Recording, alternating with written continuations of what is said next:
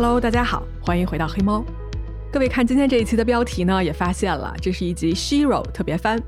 那么有一些没有听过 Shiro 系列的朋友啊，我还是在最开始呢跟你稍微的简单解释解释。啊，是这样啊，在黑猫的故事里面呢，其实有很多非常勇敢的女性的存在，她们聪明、善良、足智多谋。Shiro 这个词呢，在字典中的翻译就是因其勇气、杰出成就或者高尚品质被世人所钦佩的女性女英雄。那么在罪案中啊，有时候人们也可能会有一些刻板印象的存在，但我们呢，就是想要把它破除掉。比如说啊，罪案中的受害者不一定就是女性，她们也不是生来就弱势的那一方。而一听到警察呢，很多人啊，可能第一下就想到是男警察，但实际上呢，有非常多优秀的女性也在司法体系中发挥着他们的作用。比如说上一集黑猫这个付费内容中，安娜· o 医生作为杰出的头颈癌症外科医生，在灾难中体现出来的惊人的勇气和担当。又比如说呢，在黑猫第七十二集里面，那个意大利姑娘 Franca Viola，她拒绝被社会价值绑架，去嫁给那个强奸她的人。Franca 以她的榜样力量啊，推动了那个时代的发展，改变了意大利几百年来一条非常不合理的法律。在我们这个世界里啊，女性的力量值得被更多人看到和了解，而这就是黑猫的 Shiro 系列的初衷。那么今天啊，我要给各位讲一个一开始你可能会听着觉得无比心碎，但是呢，最后又可能会让你热泪盈眶的故事啊。至少我在了解这个案子的时候是有过这样子的感触的。那好，准备好了吗，各位？我们开始吧。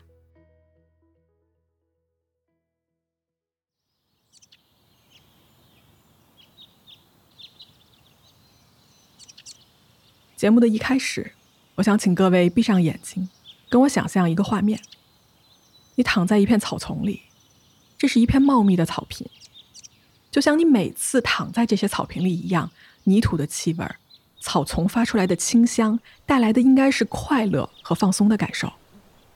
但是等一下，有什么地方不对？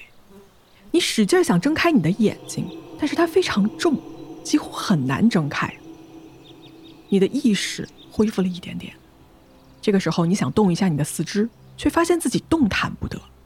你拼命想抬起头看看周围的环境，这是哪里？发生了什么？但是你的头就是抬不起来。天渐渐亮了，你只能看到天空的蓝天和白云。你想叫，想呼救，却发现喉咙里发不出任何的声音。你终于可以把右手抬起来一点点。摸了摸自己的脖子，这个时候你惊恐的发现它被割开了一个大口子，你的脖子只剩下一半，还勉强的连在一起。你终于明白自己为什么发不出声音，也无法移动身体。你看到你抬起的右手上全都是血，止不住的血。你的全身被草地上的虫子还是蚂蚁爬过，密密麻麻，它们开始叮咬你，每一口叮咬。都疼痛无比。你想起妈妈告诉过你，这种蚂蚁叫做火蚁，它咬人，被咬的伤口会像被火灼烧一样疼痛，而此时你浑身都爬满了火蚁。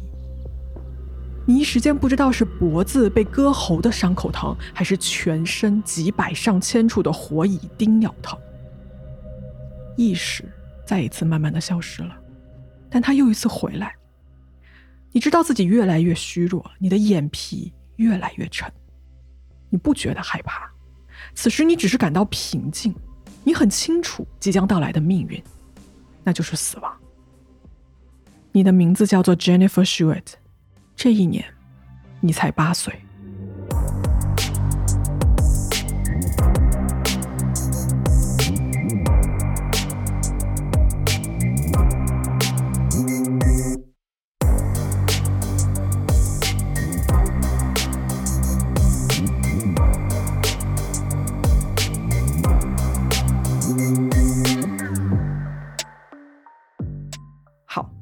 把画面调转一下，这个叫做 Jennifer 的女孩究竟为什么会出现在那片草地上？又是谁对她做了那样的事情呢？来，跟我一起回到一九九零年的那个夏天。我们来到一个美国德克萨斯州的叫做 Dixon 的地方，这是一个拥有两万多人的城市。在这个城市里啊，有一个叫做 Elaine 的女人，她是一个单亲妈妈。当初在她得知怀孕的时候呢，Elaine 曾经有过害怕和犹豫，但是呢，她仍然啊坚持把女儿生了下来。女儿 Jennifer 一出世呢，母女俩就成为了形影不离的最好的朋友。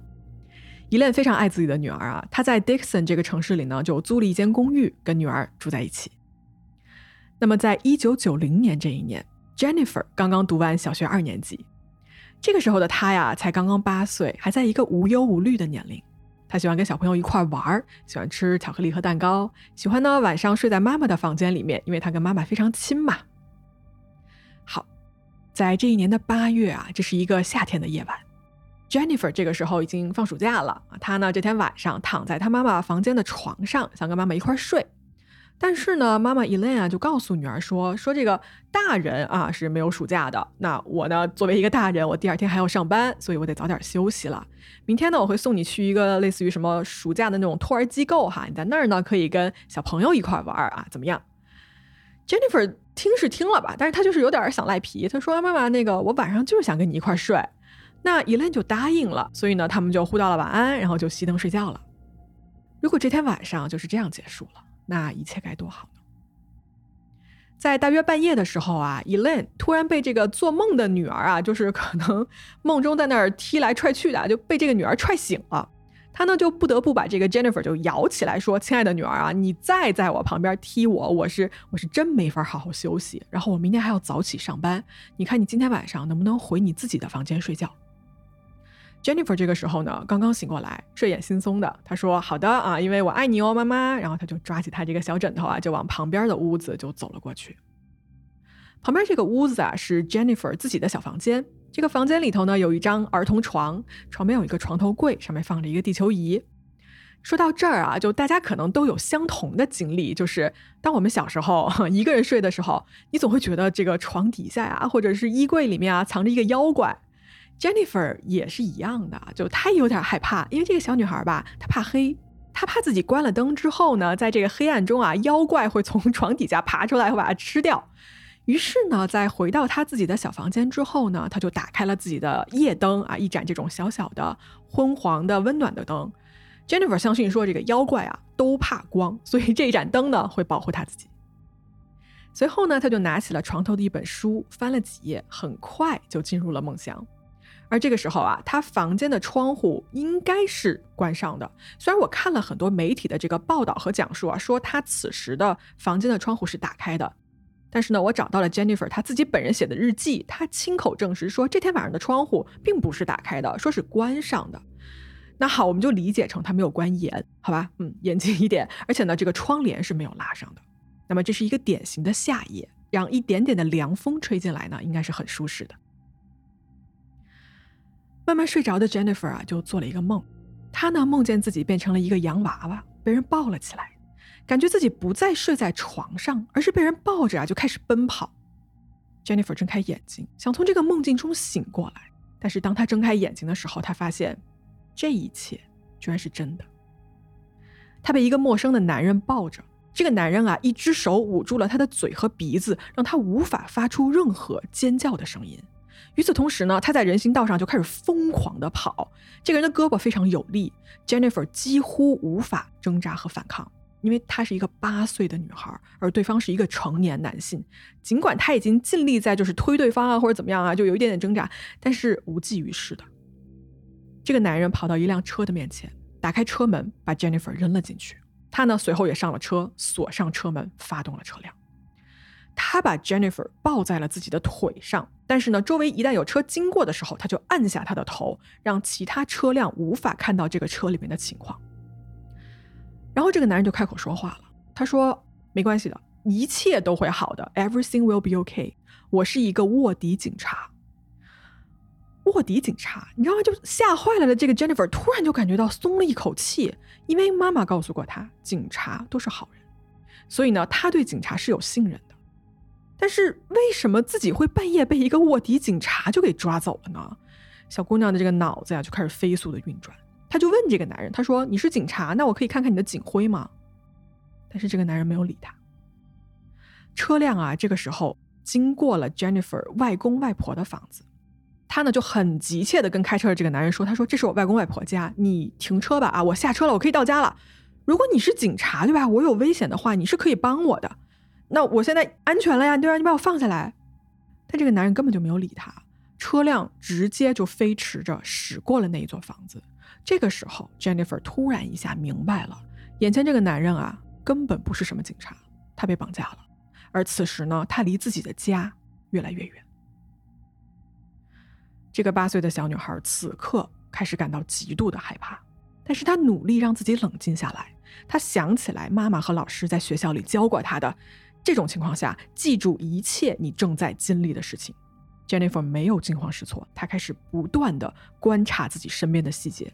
她知道妈妈现在不会来救她，那么她此时的任务就是记住所有的一切。她抬头看了看这个男人。努力的记住了这个男人的面貌特征，他的脸上的伤疤，他的眼镜，脏兮兮的头发。随后呢，他开始默默观察自己身处的这一辆车里面乱扔的这个香烟的牌子、空啤酒瓶，这个车辆的内饰和颜色，包括这个车子正在驶过什么样的道路，往什么方向开，车窗外的月亮此时在什么方向。就你很难想象啊，这是一个八岁女孩能在这样子的生死关头保持的冷静。但是 Jennifer 就是这样做了。车子呢，在开到某一个地方的时候啊，突然停了下来。这是一条死胡同，旁边呢是一片这个杂草丛生的这个可以说是一个田地吧啊。汽车就熄了火，男人呢把 Jennifer 拖下了车，就拉到了旁边那一块长满了半人高的荒草的一个空地上。这个男人突然拿出一把刀，用这把刀抵住了 Jennifer 的脖子，然后问道：“说我吓到你了吗，小姑娘？我吓到你了吗？” Jennifer 没来得及做任何的反应，男人呢就开始用手啊掐住她的脖子，一次又一次，就他这个力气一次比一次大。Jennifer 昏了过去，而不知道过了多久，他又一次醒了过来。这次醒来的时候啊，他觉得身下有剧烈的疼痛，但是这个男人发现他醒了之后，又立刻开始掐住他的脖子，就这个力气啊大到不是想掐住他，而是想拧断他的脖子。Jennifer 再一次的昏了过去。在接下来的模糊的这些意识中间，Jennifer 遭受到了残忍的攻击和侵犯。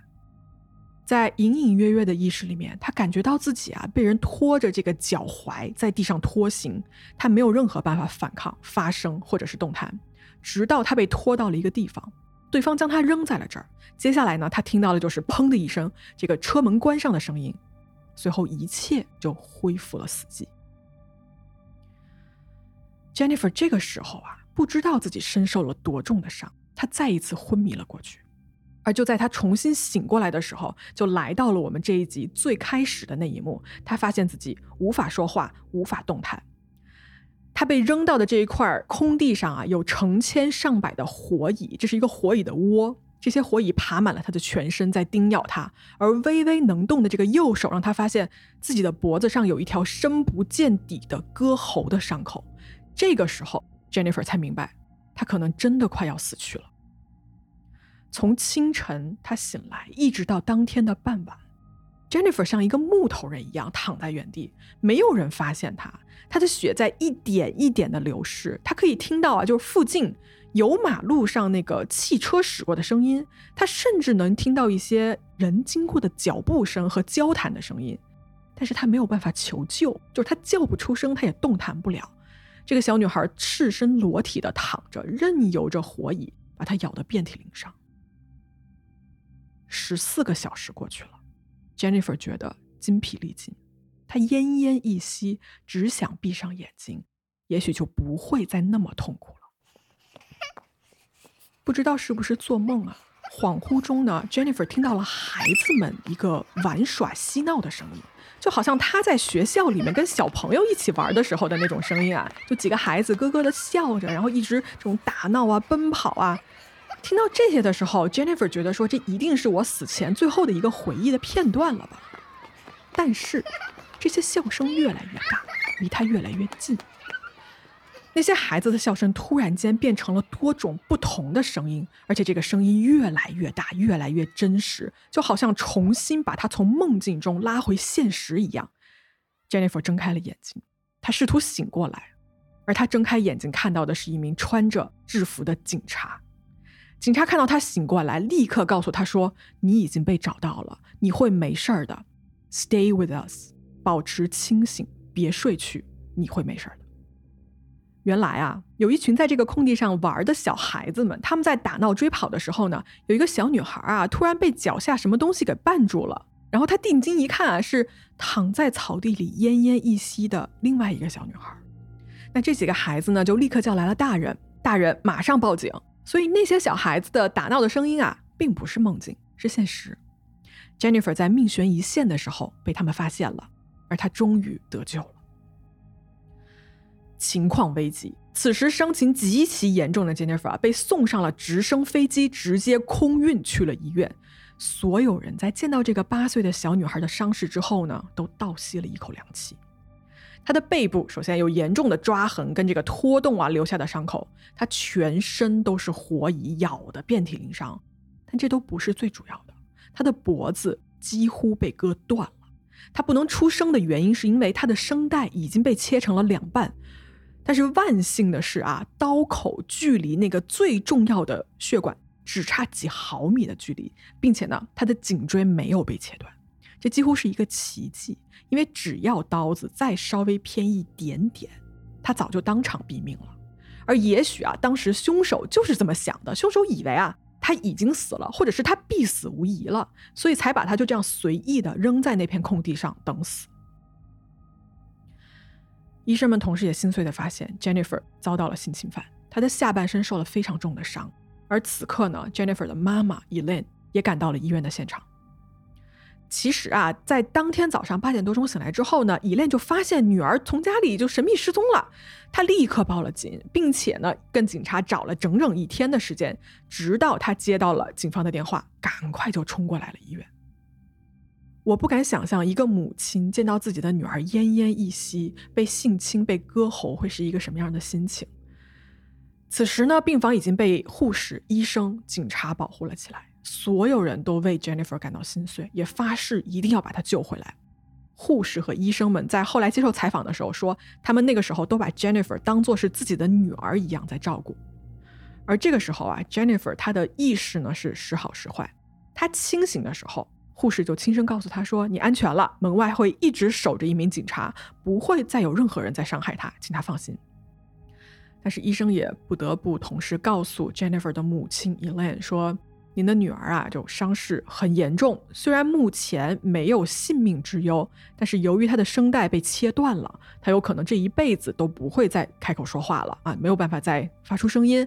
而且呢，被性侵这件事情啊，导致了她输卵管的一个严重的创伤。另外，她脖子上的这个很深的这个伤口啊，也会留下一个终身的印记。好，Jennifer 在接受了一系列的治疗之后，慢慢的苏醒了过来。醒来之后的她啊，非常害怕男性，他甚至在这个挣扎的过程中间呢，踢了一位男医生的肚子啊。另外呢，过来这个警察也让 Jennifer 觉得非常的害怕，因为当时大家记得吧，凶手就自称是一个卧底警察。这个小女孩啊，一直就处于一个极度惶恐和惊慌的状态，就她承受的那些恐惧啊、疼痛和创伤，让她的大脑进入了一个终极的生存模式，防御一切来自于外界的伤害。当然了，警察和医生都很理解这个小女孩现在的处境，所以大家都对她非常有耐心。那么这边在治疗的同时呢，警方啊也开始了紧锣密鼓的一个走访调查。他们在找到 Jennifer 附近不远的一个沟渠里面啊，发现了一件蓝色的这个男士的 T 恤和男士的内衣，并且呢还找到了 Jennifer 当天晚上穿的睡衣。这些证据呢被警方小心的保存了起来。这个时候啊，大家记得吧？是一九九零年。那么 DNA 技术呢，刚出现没有多久，并且没有普及到每一个城市，也没有被用于每一个案件的侦破中。啊，在这个案子中间，反正是这样子的，就是说当年没有任何 DNA 技术的一个检测的支持。好，那除了我们刚才说的这一部分证物的发现呢，警察其实没有什么特别多的突破性进展吧。那么最重要的调查，可能还是要回到这个案件的亲历者八岁的小女孩 Jennifer 身上来。调查到这个方向啊，大家其实是非常担心的。这么一个受到重创的女孩，让她去回忆和重新叙述一遍自己被性侵、险些被杀害的一个经过，无疑是非常残酷的。更何况她是一个八岁的孩子，她能记住多少呢？而且啊，Jennifer 目前的精神状况很不稳定，她非常的害怕警察，而且哦，她没有办法说话，她的声带被割断。也许他可以通过眨眼睛啊什么的哈来表示是或者不是，但也就是仅此而已了。所有人都对 Jennifer 能提供证词这件事情不抱有任何乐观的想法，至少目前是这个样子的。但是啊，让所有人都惊讶的是，Jennifer 不仅记得。她记得清清楚楚，她很快从这个极度的恐惧中啊恢复了过来，并且呢，用他惊人的毅力和超乎寻常的观察力，主动的想要去配合警察，要提供线索。这个女孩她记得一切，我是说一切，就事无巨细。她虽然不能说话，但是呢，她用她的手啊拿着笔，开始在纸上写下歪歪扭扭的字句。我找到了当年他写的很多这个纸条的一个扫描件的照片，我会放在黑猫这一期的公众号给大家看一眼。我数了一下，至少我能找到的是十四张这个纸条，上面详细的描述了当晚发生的所有一切。Jennifer 是这么写的：他说，在绑架的当晚，他穿着粉色的 T 恤和印有玫瑰的一个白色内衣，啊，还写说我睡着了，一个男人打开窗户抓住了我，男人是白人。戴眼镜，手持尖刀，身上有一两处绿色的纹身。他留着黑色的两撇小胡子，三十多岁。他说他是卧底警察，带着一把枪。他说他没有警徽。当这个警察问他说这个男人开什么车的时候，Jennifer 写道说两扇门，颜色偏蓝。那么问起长相的时候呢，小 Jennifer 啊又画了一张脸，他甚至把它画下来了，还标记出了这个男子啊他脸上伤疤的一个位置。呃，这些画跟字条，强烈建议大家去自己亲自去看一眼啊，写的很详细。接下来他还在纸上写说，我记得车里有啤酒罐、有香烟，还有一些香烟的包装是金色和白色，还有一些是红色和白色，就这种细节他都记得。然后他还在写，他说。这个男人在 Dickinson Police 和 Galveston Police 警局上班，穿着蓝色牛仔裤、黑色衬衫。当警察问到说香烟是哪种牌子的时候，他写道说万宝路。Jennifer 甚至自己手绘了一张地图，上面展示了这个绑架者第一次放下他的地点，以及他在那个小学的停车场的一个对比图。他还接着写道说，男人问他要不要吃糖，他坚持说不要。当被问及袭击过程的时候，Jennifer 在纸上用她的手写下这样一段话：“她说他在车里使劲掐了我四次，He choked me four times as hard as he could. Yes, yes, in the car。”然后他写到：“他把我拖到田里，我很痛苦。The man dragged me to a big field. I am in pain。”最后他写下一句话，他说：“He said his name was Dennis。”他说他的名字叫 Dennis。好各位，以上是一个躺在重症监护病床上的八岁小女孩，用她所有力气写下的自己那一晚上经历的一切。听到这儿，你大概也了解了，就他记得所有的细节，他记得当晚自己穿的衣服、男人的长相、车子的颜色、香烟的牌子、啤酒瓶被扔下的地方，还给警方画了地图。他甚至他记得这个男人的名字叫做 Dennis。护士啊，在这个过程中间呢，不停的安慰和鼓励他，说：“你做的很好，Jennifer，你真的很棒。”大家都被这个坚韧的小女孩的这个力量啊所震撼。他居然能如此冷静的在受害过程中间记下这么多的细节，并且到现在能够战胜恐惧，去努力配合警方提供线索，真是了不起。这个时候呢，警方找来了一位人像的这个呃人脸的一个素描师。他们希望可以做一个罪犯的素描图，就是我们经常在美剧中间看到的那个样子嘛。虽然这个时候 Jennifer 还是不能说话，但是呢，她忍着这个剧烈的疼痛啊，用手势、用眨眼睛等一系列的动作，告诉素描师：哎，深色的头发、深色的眼睛和眉毛、两撇小胡子，下巴上也有一些胡子，左边脸上有一道疤啊，鼻子是这个样子，嘴巴是什么样子。一个多小时之后呢，素描师完成了工作。当他把画板转过来的时候，Jennifer 眨了眨眼睛。表示同意。画面上这个男人就是当天晚上绑架他的那个人。，Jennifer 是这个案子里面活下来的亲历者，他的证词啊是侦破这个案子的关键线索。他甚至记得这个人的名字，以及能清晰的描述他的长相。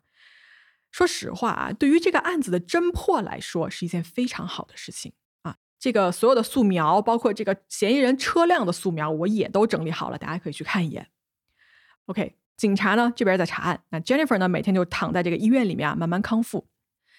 接下来这段叙事呢，是我在 Jennifer 的个人网站上读到他自己写他的日记里面写到的哈。他说他啊记得当时呢躺在病床上的时候，他想要一块巧克力。他厌倦啦，每天就是不停的被医生啊、护士啊检查，被各种机器连着身体，只能躺着的一个生活，像每个八岁的小孩一样。他想得到一块巧克力棒，但是不行，他被告知不可以。那他就不高兴嘛，他就决定要尖叫，他想反抗。但是呢，他发不出任何声音。Jennifer 又试了一试，还是不行。于是呢，他想转头叫他旁边他叔叔的名字。在那一瞬间呢，他突然发现自己能发出一点点声音，就是呀的那么一小声。整个病房啊，瞬间安静了。护士突然意识到了什么，他们把医生叫到 Jennifer 的床边。医生这个时候啊，用一根管子插进了他的这个鼻子还是喉咙哈，就是这个管子的末端是装有摄像头的。然后呢，医生就说：“Jennifer，你现在发出像小牛一样的哞哞的声音，要不就是你现在发出像鸭子一样那种嘎嘎叫的声音。”而在试了几次之后呢，神奇的事情发生了。Jennifer 经过努力，非常非常困难的努力，她居然可以发出一点点声音。而就从这之后，Jennifer 开始一点一点恢复了她的嗓音。用她家人开玩笑的话来说，就是她从那之后根本就没有安静下来过。就这小姑娘啊，特别能唠嗑。就哪怕经历了那么多可怕的事情，她仍旧是保持着乐观的、叽叽喳喳的快乐天性。Jennifer 的身体一天一天在康复，但是呢，哪怕战胜了所有的困难，现实生活中啊。那个正常的生活对他来说呢，仍旧是很可怕、很遥不可及的。几个星期过去了，几个月过去了，警方虽然在积极的破案，在积极的寻找这个嫌疑人，但是却没有任何的进展。而 Jennifer 要面临的一个问题就是，如果那个人再回来找他怎么办？如果这个凶手知道他没有死，要回来灭口怎么办？别说一个八岁的小女孩了，我一个成年人，我都是不敢想象这样子的恐惧的。毕竟对方在暗处，你在明处。逐渐好转的 Jennifer 呢，她的脖子上啊留下了一道明显的、很长的一个暗红色的疤痕。那么，因为这个遗留的呼吸道的问题啊，她也没有办法去正常上一些，比如说学校的体育课。然后呢，她患上了创伤后应激障碍，患上了焦虑症、恐慌症，每天晚上啊，她都无法正常的入睡，她一坐就是那么好几个小时。就很害怕，害怕黑暗中那个凶手会再次出现，再次试图残忍的杀害他。而时间就这么过去了，Jennifer 的案子啊，因为一直没有找到嫌疑人，也没有任何实质性的证据再被发现，就渐渐的呢变得冷了下来。这宗案子啊一直没有结案，它成为了一个多年的冷案悬案。十年，十年过去了。Jennifer 顺利的高中毕业，上了大学。大学毕业之后呢，她成为了当地一家这个公共图书馆的儿童图书管理员。长大后的 Jennifer 啊，遇到了一个叫做 Jonathan Martinez 的男人。他们在交往一段时间后呢，结婚了。夫妻俩非常的相爱。这个 Jonathan 啊，给了 Jennifer 很多的支持和爱。他们婚后的生活呢，也是非常的幸福和美满。时间仍然是在往前流逝，虽然生活幸福，但是 Jennifer 心中永远有一个解不开的结。首先，她花了很长的时间才消除掉对男性警察的一个恐惧，毕竟这是跟她案发的那个细节是有关系的。那么对她来说呢，重新信任一个人啊，是一件很难很难的事情。她的脑海中仍然清晰的记得那一年那个凶手的脸。而在这之后的十几年间啊，他不论是在超市买东西，还是出门旅行，他都会不停的扫视所有遇到的这个陌生男性的脸，因为他就想，万一呢？万一这个人就这么巧出现在了人群中呢？另外还有一个恐惧就是，万一他要是再次回来找我呢？Jennifer 跟她丈夫 Jonathan 啊，就生活是很幸福，但是因为啊童年的那一次创伤，医生告诉她，她能够受孕生子的可能性。非常低，因为呢，他这个输卵管当时的一个创伤嘛，包括后来引发了一些堵塞啊、积水啊等等一系列的并发症。哪怕是啊，医生就说，哪怕是你做一些矫正的手术之类的，啊，你成为一个母亲的机会是微乎其微的。但是 Jennifer 没有因此而一蹶不振，就是她的个性从八岁的那个乐观的女孩一直成长到了现在。虽然她想要成为母亲的这么一个梦想是破碎了，她经历了这么多年的一个啊恐惧啊、愤怒啊和自我调节，但她没有放弃希望。我在她的网站上啊，就她这个日记里面看到说，她这一些年里面都在四处奔走，在宣讲，试图去帮助其他的暴力犯罪的受害者。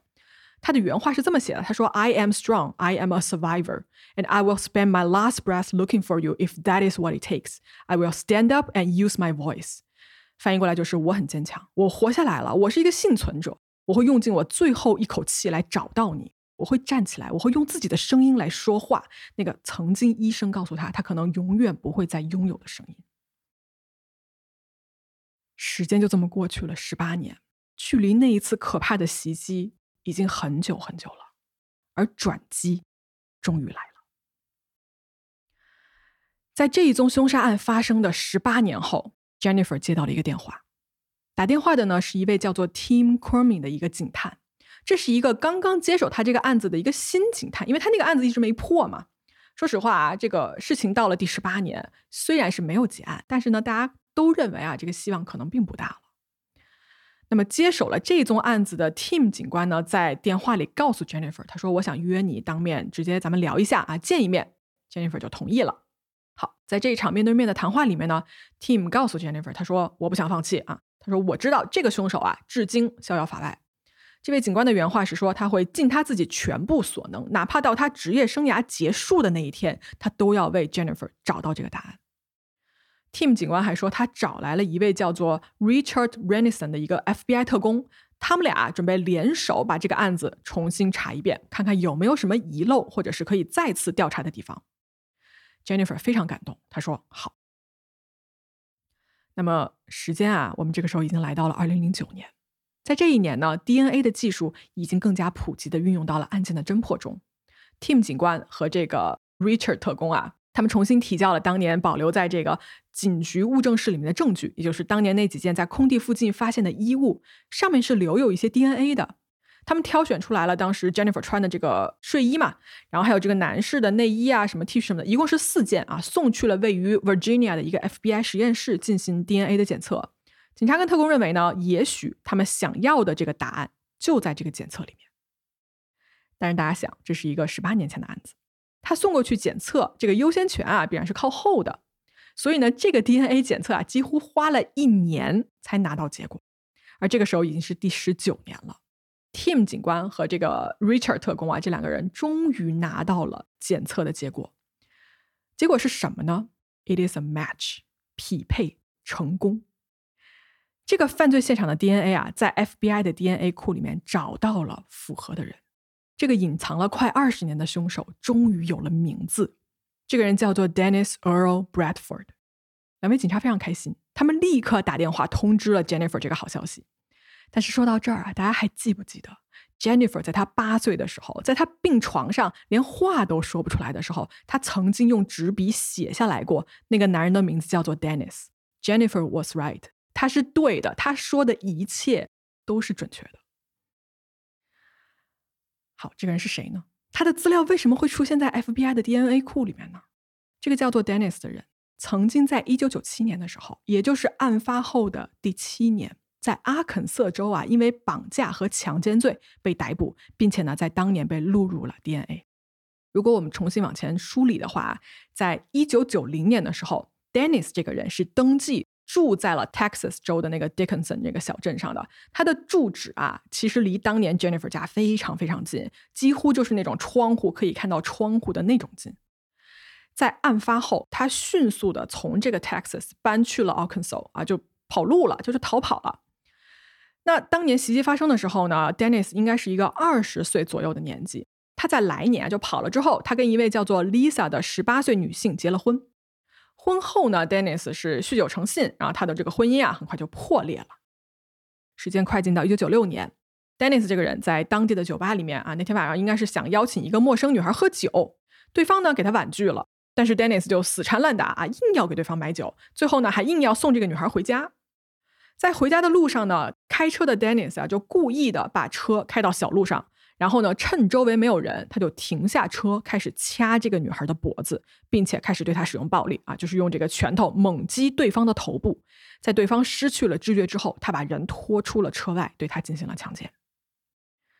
这个女孩醒过来的时候，发现自己全身赤裸，并且 Dennis 还没有走，他拿着一把刀抵住了她的脖子，再次强奸和殴打了她。说到这儿，我不得不提。Dennis 的这一次犯罪手法，我们不说第二次，因为我不知道他这是第几次。他啊，几乎是跟他那一次十九年前对 Jennifer 犯下的手法是一模一样的。这个人还在一直重复着他的犯罪模式。其实说到这儿，我在想说，就是抓到这种人的重要性有多高，是因为这种人他一定会再次犯案的。但是万幸的是，这一次他并没有用刀割断这位受害者的喉咙，Dennis 跑了。而这位女士得以逃生，并且报警。报警之后啊，Dennis 很快就被捕了。他被指控强奸和绑架妇女，并且呢被判了十二年的监禁。可是呢，他在服刑了不到三年之后就假释了。他在两千年二月的时候又重获自由，但是呢，第二年啊又因为酒后驾驶又被捕入狱。等他再次被放出来之后呢，Dennis 在两千零三年跟一位叫做 Elizabeth 的女性结了婚。哎，这次婚姻啊，就是他新娶的这一位妻子是带着之前婚姻里面的三个孩子过来嫁给他的，而 Dennis 呢也走了一个合法收养的手续，成为了这三个孩子的继父。其实这件事情我想想觉得挺可怕的，因为毕竟到这个时候为止，还没有任何人知道 Dennis 那个藏在心中将近二十年的秘密，在那个一九九零年的夏天，他曾经强奸并且杀害那个八岁小女孩的可怕故事。事情我们说到这儿，回到我们这个案子的调查现场，Tim 警官在系统中啊调出了 Dennis 的照片，而这张照片哦，跟当年 Jennifer 八岁的时候给出的素描一对比，我只能说各位一模一样。就这个小姑娘不但记住杀害自己凶手的姓名，连长相她都给的非常的准确和清楚。Tim 和 Richard 两位警官说啊，这是他们在自己职业生涯里面见过的最准确的合成素描图，看起来就好像是依照着这个 Dennis 本人的一个照片描出来的啊。这个照片也在公众号，大家自己去对比看看哈，这个相似的程度有多少。那么案子说到这儿了，警他们在想啊，怎么把这个人绳之以法？从刑侦的角度上来说啊，他们现在首先啊手上有 DNA 的证据。那么，Dennis 呢，确实也是在九零年的时候，他这个住处啊也坐实了，就在案发地的附近。那么接下来有一个很重要的，就是需要通过审讯得到这个当事人的一个认罪的口供。警方逮捕了 Dennis，以下呢是我给各位节选的一个审讯的录音。You ever heard the name Jennifer Schuett? Yes. Did you ever have occasion to come in contact with her? Yes. Tell me about that.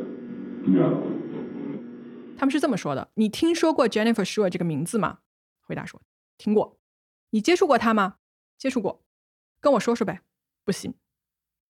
这句 “no” 啊，就非常的有准备，毫无退缩。你几乎可以感觉到是，就是他准备好了，有一天你们要来问我的。哎，“no”，我不提供。警方问他说：“你为什么？”然后 Danny 就说：“你们不是已经查到了吗？那既然你们查到了，你还问我做什么呢？”但是啊，在警方一步一步的紧逼之下，Dennis 他的防线开始崩塌。警方乘胜追击，放出了一个对于 Dennis 来说重磅的消息。我们来听。My whole life for the past twenty years has been utterly and completely. I think you would, if you were to see her, I think you would be extremely proud of her. I really do. Oh, thank God. She's alive. Yes, she's alive. She's alive. She's alive. Let me tell you, she is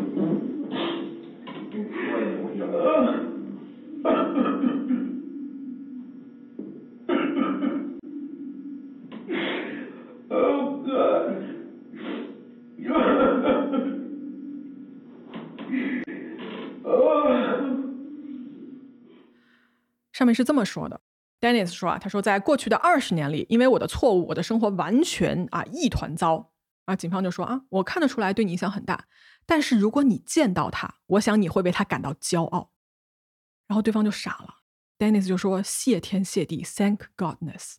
他还活着啊！警察说：“对，他还活着。”然后你们就听到他就开始哭嘛，他就说：“Oh God, Oh God，什么我啊，大概在犯案两天之后我就跑了，我就立刻跑路了。”防线崩溃的 Dennis 交代了那天晚上发生的所有的事情。他说啊，他当天晚上呢是开车在路上瞎转，然后呢他看到一个窗户里面亮着灯，睡着一个小女孩，他就跑过去打开了那个虚掩的窗户。我猜啊，有可能是这个床离窗户很近的一个缘故，他就直接把这个小女孩从床上拉了起来，然后抱着就跑。他把 Jennifer 放到车里，告诉他说没事的，我是一个卧底警察。接着呢，Dennis 说，他说。把车开到了一条小路上，他觉得当时啊自己无法控制想要犯罪的欲望。他形容自己像一只野兽。他说，接下来就把那个孩子带出了车外，强奸了他，然后用刀割断了他的喉咙。说到这里呢，Dennis 还提供了一个其实连警察都不知道的细节，是什么呢？在犯案后的第二天，他因为受不了自己做过的事情，曾经在家啊试图用一把猎枪结束自己的生命，但是在最后一刻，他犹豫了。猎枪没有打中他的头，而是把他父母家的这个屋顶啊轰出了一个大洞。随后呢，Dennis 就被他父母啊就送去了医院的精神科。这个自杀未遂的 Dennis 被送去的医院，恰好就是 Jennifer 这个受害者当时被救起来之后进行抢救的同一家医院。也就是说，当年 Jennifer 在 ICU 里面苦苦挣扎捡回一条命的时候，真正的凶手就在同一家医院的同一栋楼里面，只是当时没有人知道他在哪儿。事情到这儿，Dennis 已经承认了全部的犯罪过程。他说，这二十年来自己也被这个秘密折磨着。当他知道 Jennifer 还活着的时候，他松了一口气。但是现在说什么都没用了，等待他的即将是法律的严惩。检方准备以一级谋杀未遂来起诉，并且呢，寻求一个无期徒刑。在选择这个庭审日期的时候啊，Jennifer 本人和检方都觉得八月十号，也就是距离这个凶案发生二十周年这一天，是一个不错的选择。在这样一天，让凶手得到应有的惩罚，哪怕二十年都不会晚。那么，Jennifer 在得知凶手被抓了之后呢，他首先他是很高兴的，但是呢，他确实啊，他没有跟这个人再见过面。他对于自己即将在庭上跟凶手二十年之后面对面这件事情，他是做足了心理准备的。他在家写了一个当庭陈述，他写了又删，删了又写，因为你想，毕竟二十年过去了，这么多年来，这么多话到底说什么，用什么方式说，我想想都觉得是一件很难的事情。Jennifer 说啊，他说他想说的话非常多，但是呢，他要确保他想表达的能以他想要的方式传达出去。好，事情到这儿啊，看上去是一切顺利的，凶手被绳之以法，但是呢。我们的故事再一次出现了转折。在开庭前的几个月，Jennifer 接到了一个电话，警探给他打过来的。他在电话里面说：“Jennifer，我很抱歉，怎么了？”这边就问。警探说：“嗯，Dennis Bradford 在他的这个牢房里面上吊自杀了。自杀，这就意味着所有检方的诉讼准备全部付诸东流。”嫌疑人用自杀的方法可以永远的逃过法律的审判和制裁，这个案子要被撤销了。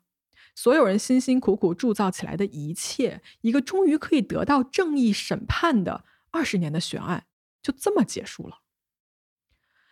Jennifer 是无法接受这个事实的，她当场就在电话里就哭出了声。他等了这么多年，就是为了能在法庭上面对那个当年加害于他的凶手，并且看着他在牢里面为自己的行为付出应有的代价。但是，Dennis 是一个懦夫，他不敢面对自己的罪行。他也知道，一旦被抓、被审判，有可能在这些年里面，他更多的罪行会浮出水面。而且呢，他也知道，一个小女孩犯下如此的罪行，她在监狱里面度过的余生将会有多么的难熬。其他的囚犯可能会对她处以私刑，于是呢，她自杀了。他再一次逃离了自己的责任，就像二十年前那样。所有人都为 Jennifer 感到非常抱歉，但是 Jennifer 再一次站了起来。她决定，就算 Dennis 逃过了法庭的审判，他仍然要用自己的声音把这一切说出来。他做了一件事情，他去了 Dennis 的坟墓，他决定站在凶手的坟墓上，念下自己当时写出的陈述书，一字一句，就是我要告诉你的话，你一句都逃不了。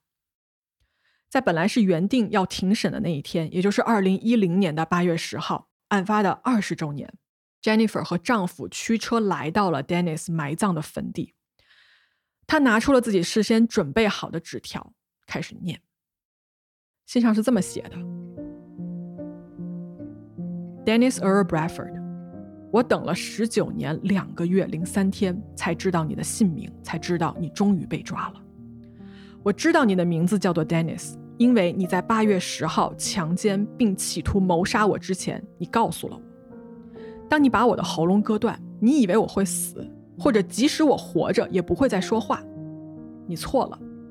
你选错了一个二十公斤重的八岁小女孩来谋杀，因为十九年来，我每天都在想着怎么才能找到你。每一年过去，我都拥有了更多的力量和动力，让我最终能像今天这样跟你面对面。这封信很长啊，朋友们，大约有一万两千多字的一个英文的字数。我呢，简单的给大家节选了一些字句。整封信我也会放去公众号。就是这封信里面写了这么多年来啊，Jennifer 面对自己的这么一些伤疤啊，多年来的一个伤害，她是怎么站起来，怎么走到今天的？就大家可以去认真的读一读。他在文中啊有这么一段，他说：“今天我作为一个二十八岁的女人坐在你面前，我想让你知道，我并没有因为二十年前的事情而成为受害者。”你可能在短时间之内夺走了我的声音，夺走了我的一部分，但是你从未夺走我的力量和生存的意志。你曾经在我渺小的身体上肆意妄为，对我进行攻击，但是今天我坐在你面前的时候，你却变得如此的渺小。我是强者，我做出了选择，不让这段负面的、痛苦的创伤经历来定义我，Dennis Bradford。我不是你的受害者，我是胜利者。在这封信的最后，Jennifer 写道：“说我的故事，希望可以提醒所有暴力犯罪的受害者，永远不要放弃伸张正义的希望。不论需要多长的时间，不论有多难，都不要放弃希望。下定决心，用自己的声音大声疾呼：你能做你想做的任何事，任何事。”这封陈述书念到最后啊，Jennifer 回身问了她身后的丈夫：“她说，你觉得他听到了吗？”而神奇的事情发生了，有一只火蚁爬到了 Jennifer 的这个脚踝上，叮咬了她一口。那种熟悉的二十年前的灼烧感再次传来。Jennifer 把这个看作了上帝给她的回答，她听到了，每一字一句都听到了。这个案子多年来啊，其实一般强奸案的受害者是可以选择匿名的。但是 Jennifer 一直没有，她到处奔走，将自己的故事告诉所有人。我在她的这个 blog 上面就读到说啊，她当年啊，就是她写这个日记的那一年，她说她当年是在六月份会要重返大学，并且呢，希望在一年半之内完成犯罪学学士学位的学习，然后可以在执法领域工作，用自己的力量去帮助别人。当年啊，当 Jennifer 的故事被所有人知道的时候。他在日记里面写到说，他收到了全美大概一百五十名女性写给他的情真意切的信，在这些信中啊，这些女性都表示说自己愿意为不孕不育的 Jennifer 做一个代孕者，来帮助她完成做一个母亲的梦想。Jennifer 说她非常感动，但是都一一婉拒了。然而呢，就在这个案子发生了二十二年之后，如同奇迹一般，Jennifer 怀孕了。她和丈夫都感到非常的震惊和惊喜，并且呢，迫不及待的期望着孩子的降生。Jennifer 诞下了一个健康的女婴，取名叫做 Jenna。一年后，Jennifer 再次生下了一个儿子，叫做 Jonah。谁能想象这个被医生宣布无法生育的 Jennifer 最后拥有了两个漂亮健康的孩子呢？他们一家人啊，目前仍然是幸福的生活在一起，并且呢，这么些年来啊，Jennifer 本人一直是致力于为受害者发声，去传递一个勇敢和坚强的力量。好，我们今天这个希 o 的案子啊，说到这儿，事实的部分呢，就给大家讲完了。我不知道耳机那一端的你，此刻是否也在经历什么样的困境？我选了这个案子，在写作的过程中间，它给我带来了很多的力量和希望。我自己也在经历一段非常困难，可以说是人生比较灰暗的一个阶段。但如果今天这个故事能给我，也能给你们带来在困境中的一丝丝鼓励，我觉得我们都应该拍拍自己的肩膀，像今天这个故事里面 Jennifer 写的那样，不要放弃，不要让痛苦来定义你。不管有多难，一定要找回你自己的声音，用它为你自己大声的呐喊和加油。你可以做任何你想做的事情，你也一定可以成为那个更好的、更强大的你自己。感谢你收听这一集的黑猫 Shiro 系列。如果你愿意的话，可以在评论区写下你最近的困扰和坚持，相信黑猫的听众都会为你发来温暖的力量。希望我们都在这个冬天能好好照顾自己。那么我们下次见吧，拜拜。